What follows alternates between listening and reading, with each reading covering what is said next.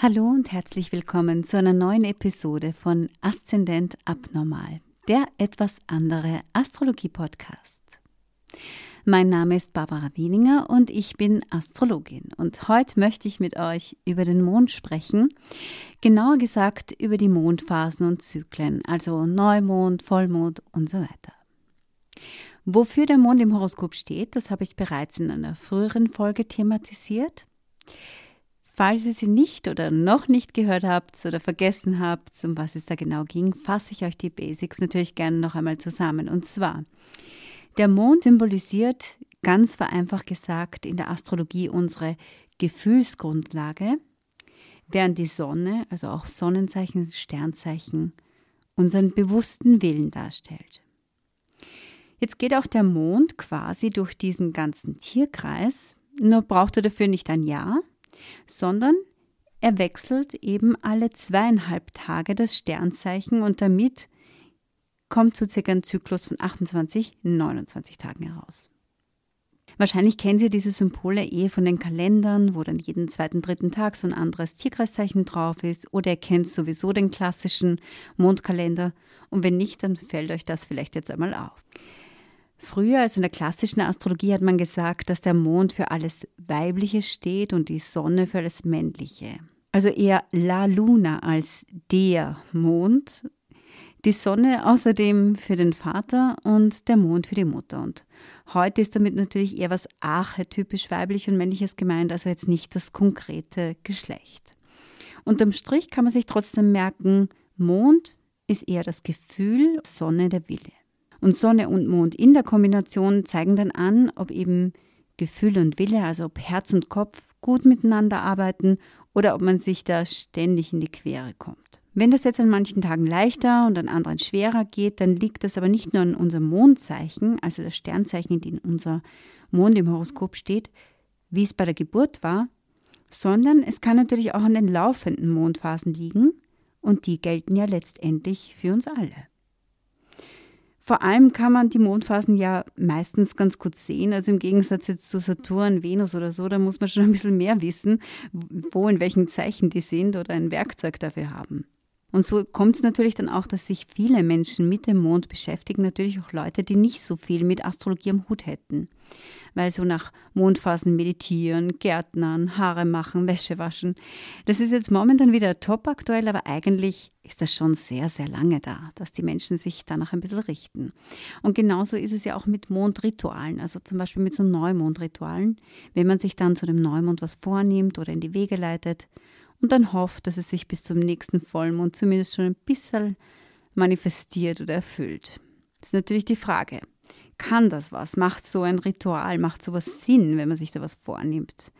Oder ist es momentan einfach nur so total totschick und das Nonplusultra in der modernen Spiritualität? Also ich persönlich würde sagen, ja und nein. Also weil gerade als Astrologin muss ich natürlich immer sagen, von nichts kommt auch in der Astrologie nichts. Man muss schon ein bisschen mithelfen, zumindest wenn man will, dass für einen besser läuft. Andererseits ist natürlich so, dass Affirmationen und Wünsche, die man jetzt ganz direkt ausspricht, natürlich schon irgendwie auch machtvolles Werkzeug sind. Oder man sagt ja auch, wo ein Wille ist, da ist ein Weg. Und warum ich Rituale auch noch ganz gut finde, natürlich, sofern das Rituale sind, die ethisch vertretbar sind, wenn man etwas immer wieder wiederholt, dann schafft das natürlich Strukturen. Und Strukturen sind immer gut, wenn man was lernen will, wenn man was aufbauen, wenn man was erreichen will. Wenn ihr jetzt mal ausprobieren wollt, ob ihr mit diesen Mondphasen sozusagen mitwipes, ob ihr den, den Neumond stärker spürt oder ob es eher bei euch der Vollmond ist und vor allem was dazwischen mit euch passiert, dann muss man diese Phasen natürlich erst einmal kennen. Und das funktioniert so. Also grundsätzlich teilen wir diese Mondphasen, diesen Mondzyklus in vier Viertel. Wir haben den Neumond, dann ist der zunehmende Mond, dann kommt Vollmond und wieder abnehmender Mond.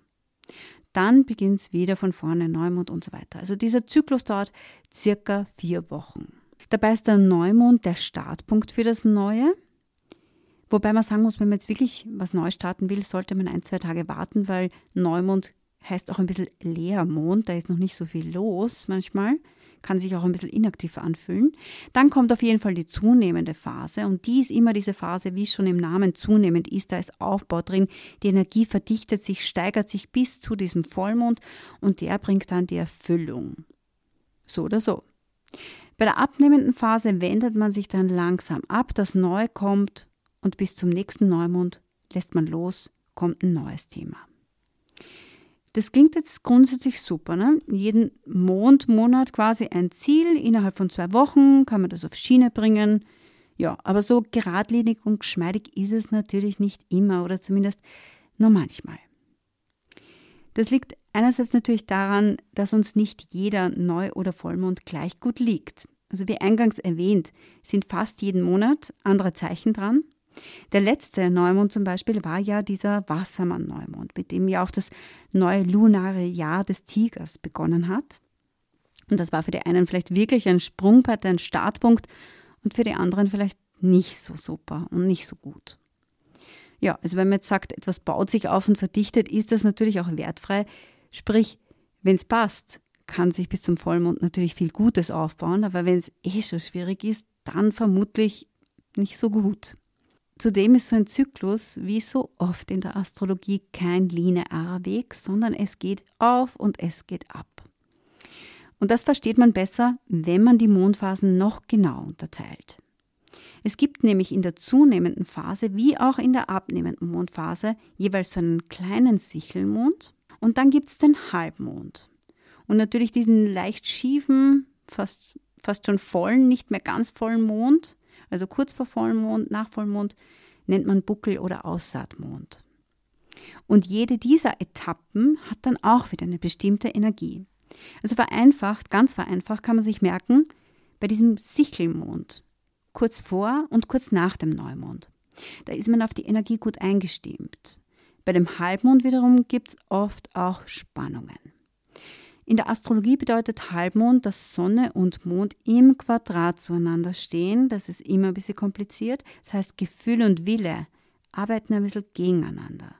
Und wenn jetzt dieser ganze Zyklus mit dem Neumond eh schon schwierig begonnen hat, da ist dann der Punkt, wo man vielleicht noch mehr gegen sich selbst arbeitet, wo man Konflikte hat. Innen vielleicht, vielleicht auch manchmal außen, in den Beziehungen. Da wird es deutlicher, was nicht geht, nicht so gut geht, doch nicht geht.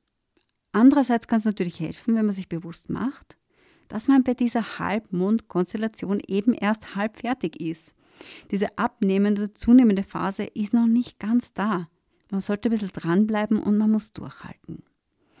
Wenn man gerade an einem schwierigen Punkt in seinem Projekt oder zum Beispiel beim Lernen, ja, wenn man gesünder leben will oder wenn man generell mit sich selbst und seinen Gefühlen ja gerade am Arbeiten ist, dann kann es helfen, dass man mit sich selbst vielleicht auch ein bisschen nachsichtiger ist. Ja. Es ist noch nicht das Ende.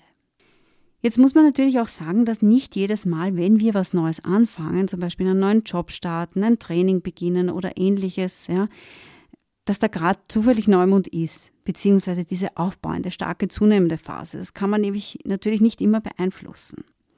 Aber wenn du jetzt mal überprüfen willst, wie diese Phasen bei dir wirken, dann zahlt sich das schon aus, da ein bisschen zu beobachten. Wenn du noch mehr in die Materie eintauchen willst, könntest du dir zum Beispiel ansehen, zu welcher Mondphase du geboren bist.